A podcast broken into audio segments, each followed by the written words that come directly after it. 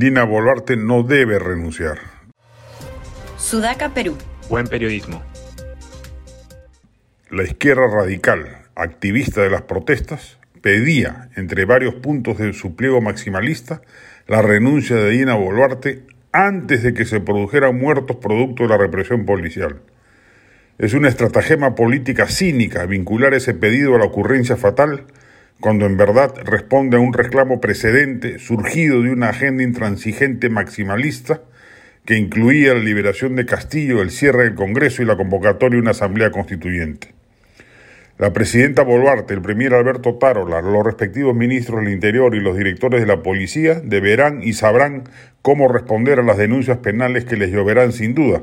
Ya la Fiscalía ha activado investigaciones al respecto. Pero lo que queda claro es que un correcto diagnóstico de la situación no puede sacar del contexto la violencia desatada por los vándalos radicales a la que se han agrupado los remanentes terroristas de Sendero Luminoso y el financiamiento de mafias ilegales.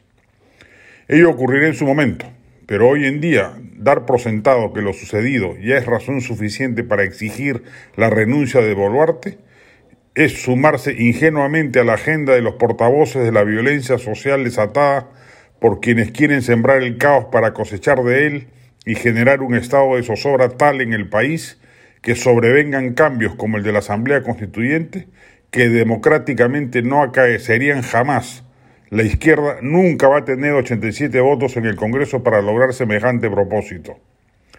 Por un sentido de responsabilidad, de responsabilidad política superior, más allá y por encima de sus sentires o pesares, Dina Boluarte no puede ceder al chantaje violentista de unas minorías, jamás han sacado a las calles a cientos de miles de manifestantes, que lo que quieren es destruir la legítima sucesión constitucional puesta en marcha luego del execrable intento de golpe de Estado perpetrado por el políticamente inimputable Pedro Castillo, quien hoy purga justa carcelería.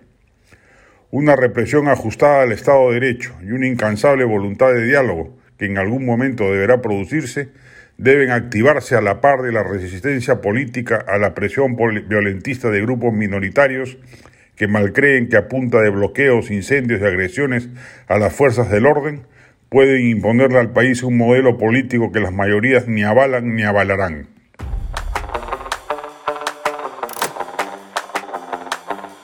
Este podcast llegó gracias a AFE, operador logístico líder en el mercado peruano que brinda servicios de almacenaje, transporte de carga, courier y cómics. Los puedes ubicar en www.afe.pe.